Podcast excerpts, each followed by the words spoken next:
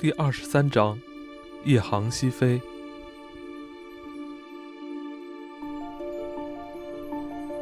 我几乎很少做那些值得做的梦，起码没有任何一个值得记录。我的梦并不神秘，里面都是些明理的人，他们做合理的事，而其中最讲道理的人就是我。梦中所有人都有一副平静的嗓音，就像那位在一九三六年九月的某个清晨打电话到埃尔斯特里找我的人。他说，英格兰西部和爱尔兰海上空有雨和迅猛的顶风，而且风向变幻不定。大西洋中部天空晴朗，纽芬兰海岸则雾气弥漫。如果你还是决心要在这么晚的季节穿越大西洋，那个声音说：“根据航空部的预测，今天晚上到明天早晨这段时间里，大概是能预计到的最佳时机。”那个声音还说了些别的事情，但并没有什么长篇大论。接着他就消失了。我躺在床上，有些怀疑这个电话以及打电话的男人是否只是我平淡无奇的梦境中的一部分。我以为，如果我闭上眼睛，这条虚幻的消息将会变化重组。于是，当我再次睁开眼睛，那将会是平淡无奇的一天，平淡开始，平淡收场。但我当然无法闭上眼睛，也无法停止思维，阻挡记忆。我可能躺了一小会儿，依旧记得事情是怎样开始的。我漫无目的的告诉自己，到明天早上，你要么已经飞越大西洋到了美国，要么没飞成。无论如何，你都该在今天试一下。我凝视着阿尔登汉住所卧室的天花板，它和所有的天花板一样平淡无奇。感觉焦虑多过坚定，莽撞远胜于勇气。我对自己说：“当然了，你没必要这么做。”这么说的同时，也深知没有什么能够动摇我对自尊许下的承诺。如同一开始那样，我可以追问：为什么要冒这个险？我也可以回答：为着顺应天赋。一个水手生性就该远航，一个飞行员生性要去飞翔。我想，这就是我飞越两万五千英里的原因吧。我能预料到的是。只要我有架飞机，只要天空还在，我就会继续飞下去。这一切并没有什么非凡之处。我掌握了一项技能，曾费尽艰辛才得以掌握它。我的双手学会了驾驭飞机的技能，这技能凭借的是熟能生巧。现在，他们已经游刃有余，就像鞋匠的手指操纵锥子。只有操控才能为人类的劳动带来尊严。当你的身体体验到你赖以谋生的工具带来的孤独感，你就会明白，其他事物、实验、无关紧要的职位，你曾经抓住不放的虚荣，对你来说都是虚妄。事实上，我自己对创造飞行记录从来都不是很感兴趣。有些人以为这类飞行是为了招来仰慕和公众关注，或者是更不堪的目的。但所有的飞行记录，从路易·布莱里奥1909年第一次飞越英吉利海峡的飞行，到金斯福特·史密斯由旧金山飞抵澳大利亚悉尼的飞行，都不是由业余飞行员创造的，也不是由飞行新手创造的。他们都经历过失败的千锤百炼，都是行业里的行家里手。这其中不存在弄虚作假，带着纯粹的敬畏与纯粹的抱负。他们这群人值得你不仅仅是尝试的去跟随。卡贝里家族当时在伦敦，而我记得有关他家晚宴的所有细节，甚至菜单。我记得裘卡贝里和他的每一位客人，以及那个名叫麦卡锡的男人。他来自桑给巴尔，俯身越过餐桌说道：“J.C.，你为什么不赞助百瑞尔的创纪录飞行呢？”我可以躺在那儿，懒洋洋地盯牢天花板，回忆起 J.C. 就事论事的回答。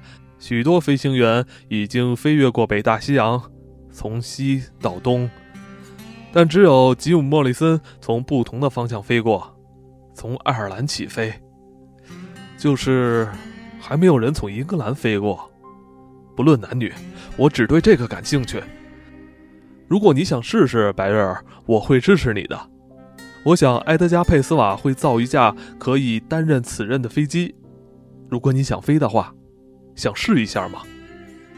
想。我清楚的记得自己这么说，记得比其他事情更清楚。除了 J.C. 咧嘴露出几近残忍的微笑，他的这一席话让此项协议盖棺定论。就这么说定了，白日，我来造飞机，你来飞越大西洋。但是，天哪，就算给我一百万，我也不干啊！想想那漆黑的海水，想想他们该有多冷。我两者都想过了，我将两者都考虑了一番，接着考虑别的事情。我已经搬到了埃尔斯特里，距离位于格瑞夫桑德的佩斯法飞机制造公司只有一小时航程。有三个月的时间，我几乎每天都开着租来的飞机飞到工厂去看他们正为我造的那架织女银鸥号。我看着它诞生，看着它成长，我看着它的机翼渐渐成型。我看着木头和纤维覆盖到模型上，组成它修长光滑的机身。我也看到它的引擎被装进它的体内，被稳稳地装了进去。银鸥拥有蓝绿色机身、银色双翼，埃德加·佩斯瓦精心打造了它。凭着记忆，也怀着担心。作为老飞行员的精心，作为设计大师的记忆，作为朋友的担心。事实上，这架飞机只是航程六百六十英里的竞技型飞机，但它经过特殊设计的起落架，可以搭载额外的燃料和汽油箱。油箱被装进机翼内，装进机身中间，也装进座舱内。在座舱内，他们在我的驾驶座四周围围了一道保护层。每个油箱都有独立活栓，活栓很安全，活栓很重要。如果你打开了一个，佩斯瓦说，却没有事先关闭另一个，你就可能遭遇气塞。你知道座舱内的油箱没有测量仪，所以最好先让一个完全用完，再打开下一个。你的飞机引擎可能中途熄火，但它会再次启动。它是哈维兰德吉普赛型发动机，记住，吉普赛人永不停止。我和汤姆谈过了，我们花数小时的时间研究大西洋的航线图。我发现这位没落燃油公司的智囊，如今英格兰最优秀的飞行员之一，已经用他的梦想交换到了一件更好的东西。汤姆也老了，以摆脱那些不切实际的期盼和疑惑带来的重负，唯独留下一条准则：没时间迎合他人或者感伤。我很高兴你这么做，白人儿，这并不简单，带着这么重的燃料。开始时你能顺利起飞就不容易，然后你要独自在飞机里待一个晚上和一个白天，主要是晚上，自东向西飞是逆风。九月的时候天气就是这样，你不会有无线电，要是你的航线偏离了几度，你就会飞到海上的拉布拉多岛，所以不要有任何偏差。就算这样。汤姆照样笑得出来，他笑了，说：“无论如何，你一定会觉得好笑。你的赞助人住在一个叫‘死亡之地’的农场，而你的飞机是在一个叫格瑞夫桑德的地方造的。要是你想贯彻始终，你该为你的银鸥命名为‘飞行墓碑’。我并没有贯彻始终，尽管我目睹了飞机的建造过程，并像运动员一样为飞行做锻炼。”现在我躺在床上，睡意全无，依旧能听见航空部那位工作人员用平静的声线咏诵着：“我想在起飞前再和汤姆商议一下这次飞行，但他到北部去执行特殊任务了。我起床洗漱，穿上飞行服，带着几块装在纸盒子里的鸡块，飞到位于阿宾登的军事基地。银鸥就在那里接受皇家空军的照料，并等待着我。我记得那天晴朗无风。吉姆·莫里森将他的手表借给了我，他说：“这不是件礼物，我无论如何都不会弃他于不顾。他陪我飞越了北大西洋和南大西洋，别弄丢了。还有，看在上帝的份上，别把它弄湿了，海水会毁了零部件。”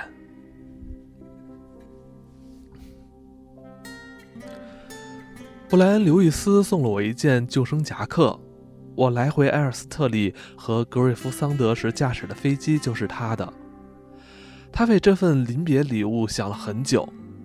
还有什么能比一件可以用橡胶管充气的充气夹克更实用的呢？你可以在它附近飘上几天，布莱恩说。但我必须在救生服和保暖衣物之间做出选择。因为他们的体积，我不能两样兼得。我讨厌寒冷，所以我没带那件夹克。还有丘克·卡梅隆·布莱恩的机械师给了我一捧石楠，那是一整丛石楠，根脉齐全，种在陶土罐里。我觉得真该带着它，不管它是否过于庞大，这是苏格兰式的保佑。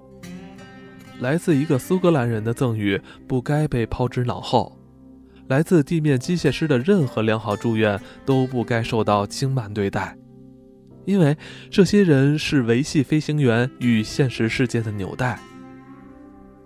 我们在数十年间就学会了飞行，此前那么多个世纪的行走历史使之成为一件非常了不起的事，这会让人飘飘然，让人忘乎所以。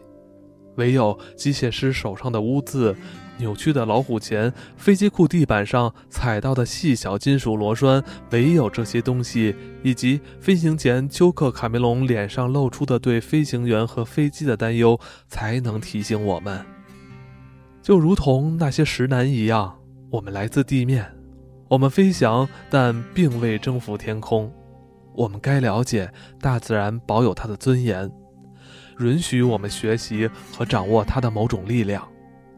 一旦我们擅自做出逾越之举，想当然地接受它的宽容，严厉的惩罚就会降临在我们放肆的手脚上。到时，我们会揉着痛处，仰头凝望，被自己的无知震撼。这是一只石楠，丘克说。我接过来，将它放在飞行服口袋里。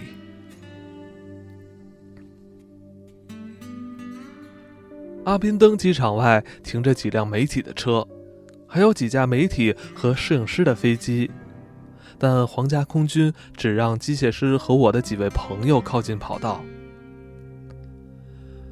卡贝里家族一个月以前就启程去纽约了，他们会在那儿等我。汤姆还没回来，并不知道我已经决定启程，但这没什么要紧。我想，这没什么要紧，因为汤姆不会改变。他既是能共患难的飞行员，也是能共患难的朋友。要是我们有一个月、一年或者两年不见，依旧没什么要紧。这次也一样。汤姆从不会说：“你本该告诉我的。”他决定我已经学会了他想教给我的一切。而对于我来说，即便在那时，每当想起他，都依旧像是学生想起他的导师。是我坐在围满油箱的驾驶舱里飞向北美洲，但我掌握的操纵感记忆是汤姆的记忆。他那些警示的话，那些引导的话，许久之前就已经说过，且说过无数次，在阳光明媚的早晨飞越草原或者森林时说过。在遥远的山脉越过我们的记忆时说过：“假如我要求，会再次在我耳畔响起。”所以这没什么要紧。我想，为这件事挂怀很愚蠢。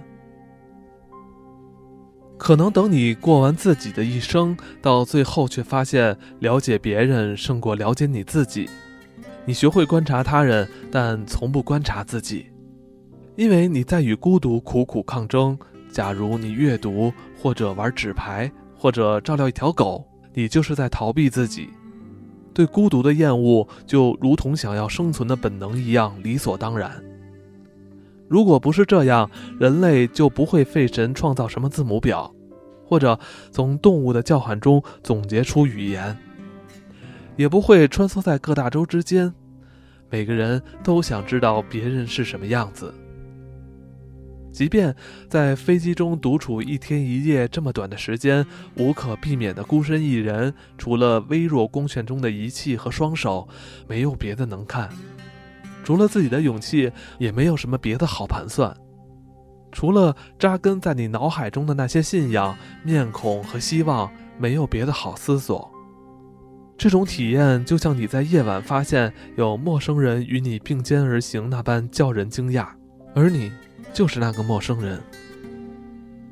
天已经黑了，我正飞行在南部爱尔兰上空，有来自科克郡的灯光，湿漉漉的。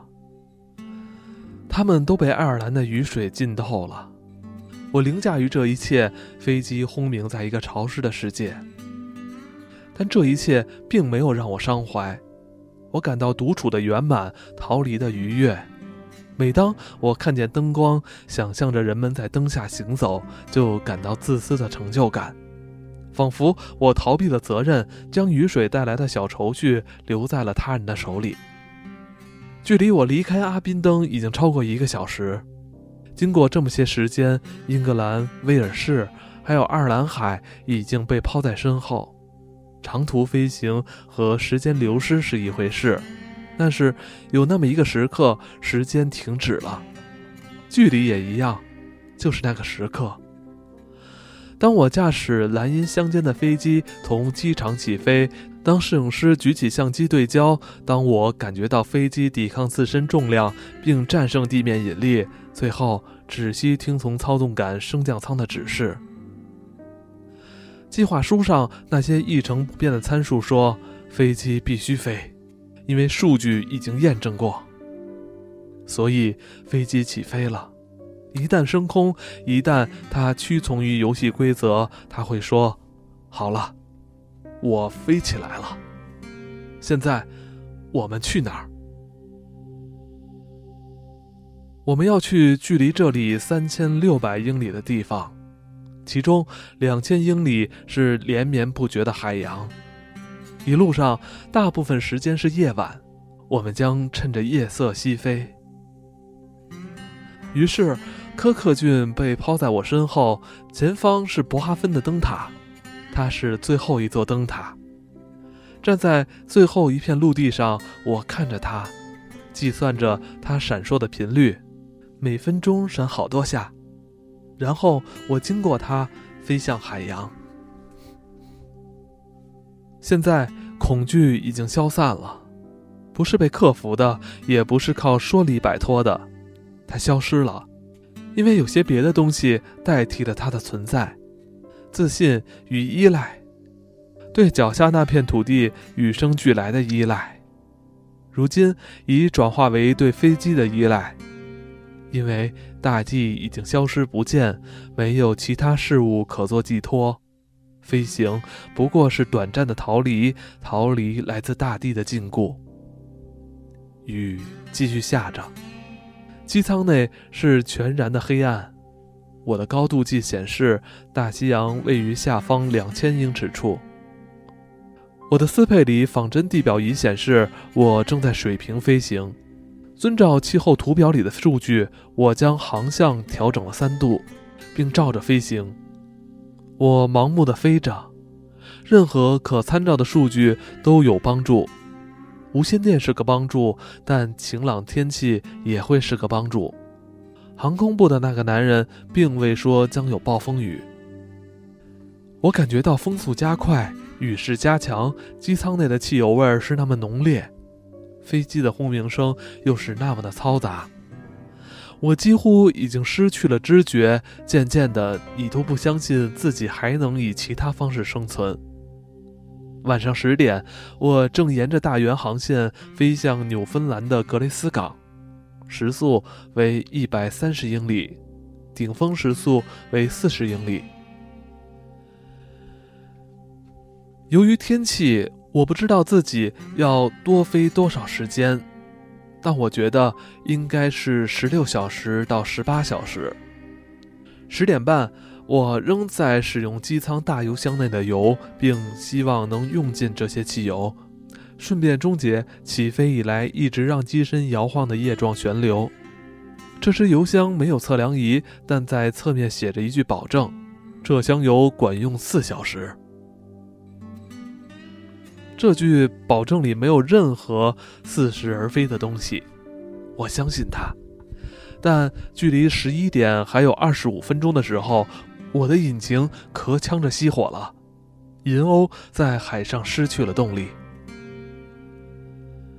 直到那一刻，我才意识到飞机低沉的轰鸣才是种完满而抚慰人心的寂静。引擎发出最后的断续声响，随后降临了真正的寂静，让我惊呆了。我感觉不到任何恐惧，感觉不到任何情绪。我带着某种愚蠢的茫然，旁观自己的双手忙得歇斯底里。当他们移动的时候，我知道自己已经被测高仪的指针催眠了。我猜想，对本能反应的抵抗就是所谓的保持镇定。但本能反应是有缘由的。如果某个夜晚你坐在一架引擎熄火的飞机里，而你和海面之间隔着两千英尺的距离，你的本能反应一定是拉起操纵杆，指望能加大这两千英尺的距离。尽管只是增加了那么一点儿，没什么反应比这更合理。但那些观点、知识、准则会告诉你，你的寄托不在于此。而正是相反，该引导你珍贵的飞行器朝向海面。这看来似乎是可怕的自暴自弃，却不但是理智之举，还是明智之举。你的意志和感情会拒绝这么做，而你的双手，陌生人的双手，将带着无情的精确遵守这条行为准则。我坐在那儿，看着自己的双手推下操纵杆，感觉到银鸥做出反应，开始朝海面俯冲。这当然是再简单不过的事。机舱油箱显示已提前见底，我只需要打开另一个小活栓。但机舱里很暗。要看清楚测高仪发光的标度盘，并意识到我现在的高度是一千一百英尺非常容易，但要看见靠近的机舱地板的某个活栓并不容易。一只手不停地摸索，再次出现时握着手电筒，而手指带着令人崩溃的镇定移动着，找到了活栓，打开，然后我等待着。在三百英尺的高度，引擎依旧没有动静。我清楚测高仪的指针正像纺锤般高速地旋转着。走完飞机与海平面之间剩余的距离，有一些雷电，但迅疾的闪电只是更凸显了黑暗。海浪能卷多高？二十英尺，或者三十英尺？这或许是我航行的终结，想要摒弃这个念头毫无可能。但我的反应并不符合常规。我这一生中经历过各种事件，并没有像发疯快进的电影镜头一样经过我的脑海。我只是觉得一切仿佛发生过，确实如此。它曾上百次出现在我的脑海。我的梦境，所以此刻我并不真的恐慌，感觉这场景很熟悉，就像一个世代相传的家族故事，因为被讲了太多遍而不再激动人心。我不知道引擎再次启动时距离海浪有多远，但所有声响几乎已经失去了意义。我看着自己的手重新放松地握住操纵杆，并感觉到银鸥开始向暴风雨爬升。我看见测高仪的指针再次像纺锤般旋转起来，增加着我与海面之间的距离。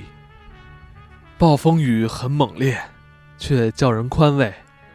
它就像个朋友，摇晃着我说：“快醒醒，你刚才只是在做梦。”很快我就能思考了。经过简单的计算，我发现刚才引擎大概熄火了超过三十秒钟的时间。我该感谢上帝，我确实感谢了。但是通过间接的方式，我感谢了设计这款无敌的吉普赛型发动机的杰弗里·德哈维兰德。毕竟一开始的时候，它也是由上帝设计出来的。一艘闪光的船，破晓时分，一些伫立在海中的峭壁。对于飞行员来说，这些东西的意义永不会更改。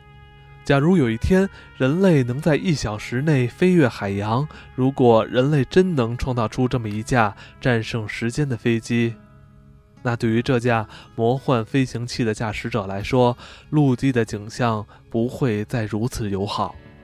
他使用狡猾的科技教你作弊的手段，欺骗了规则，他会感到羞愧。急于寻求大地的庇护。我看到了船只与破晓，接着看到纽芬兰的悬崖站在缭绕的雾气中。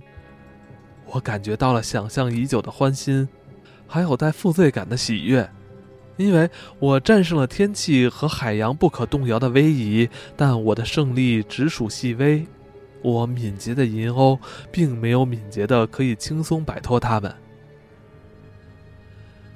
夜色和暴风雨困住了他，我盲目的飞了十九小时。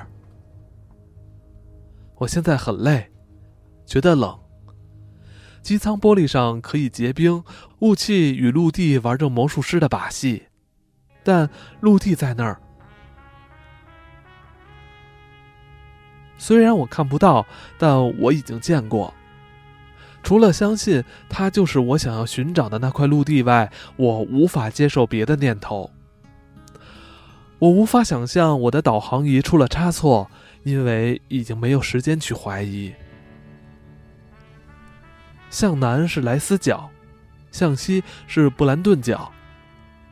凭借量角器、地图和指南针，我一边重新设定了航线，一边还哼着汤姆教我的小调。偏向西，磁场密；偏向东，磁场稀。韵律很傻，但它是种继位，尤其是在此时此刻，它指明了两极，指明了磁场与真相。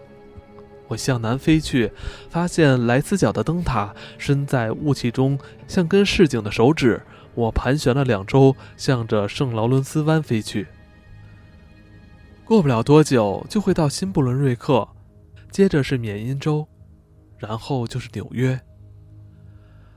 我可以预计这一切，我几乎可以说：好了，如果你保持清醒，会发现现在剩下的只是时间问题。但要保持清醒是不可能的，我很疲惫，而且自从飞机搭载重负在阿宾登离开地面起飞的那个不确定时刻起，我就没有移动过一英寸。但我不能闭上眼睛。我坐在由玻璃窗和油箱包围的驾驶舱里，感激着太阳和它的光芒，也感激能看见下面的海洋。这些实际上是我要跨越的最后一段水域，四百英里水路，接着就又是陆地，布兰顿角。我可以在悉尼市重新加油，再继续飞行，事情变得简单。就像在基苏木停靠一下，然后接着飞。成功助长了自信，但除了上帝，谁又有自信的权利？我在顺风飞行，最后一箱油还有超过四分之三。世界在我眼里就像崭新的世界般明亮，从未被染指。如果我有更多智慧，我早就该知道，这样的时刻就像童真一样转瞬即逝。还没有看见陆地的时候，引擎就开始了剧烈颤动，它熄了火，咔咔作响，再次启动，蹒跚向前。它咳呛着向海面排出阵阵黑烟。一切都有对应的说法。这种情况的对应说法是气塞。我想，因为还有足够的燃油，所以这一定是气塞。我觉得我可以通过连续打开和关闭空油箱来排除它，于是我这么做了。栓塞的把手是锋利的小金属销子。当我开开关关十多次之后，发现我的手在流血，血滴到了地图和衣服上。但这种努力却没有奏效。我凭借一台运行不良、走走停停的引擎滑行着，油压表和油温表都很正常，电磁发动机也在工作。然而，随之遭遇的失败念头逐渐渗透进我的脑海，我的高度正在缓缓下降。如果我成功抵达陆地，我将成为第一个从英格兰出发飞越北大西洋的人。但在我看来，在一个飞行员看来，迫降是场失败，因为纽约才是我的目标。但愿我能够降落再起飞，那样我还能完成计划。但愿，但愿。引擎再次停摆，接着又缓过气来。每次当它突然加速，我就竭尽全力的爬升，接着它又喘息着停止，而我又向海面滑行，然后我再爬升，再下降，就像，就像只海上的蜂鸟。我发现了陆地，现在能见度非常高。我看见陆地就在四十或五十英里开外。如果我还保持航向，那下面就是布兰顿角。时间分分秒秒的过去，每分钟都几乎清晰可见。它们像绞索般缓慢地经过你眼前，而每次引擎熄火，我都能看见绞索断裂。于是屏住呼吸，等待裂口过去。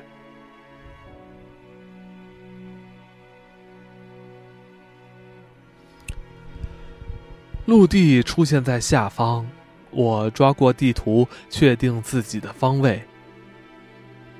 即便以我目前这样磕磕绊绊的飞行速度，离悉尼机场也只有十二分钟的航程。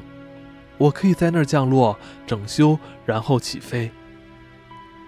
引擎再次熄火，我开始滑翔，但现在我不再担忧它会重新启动的。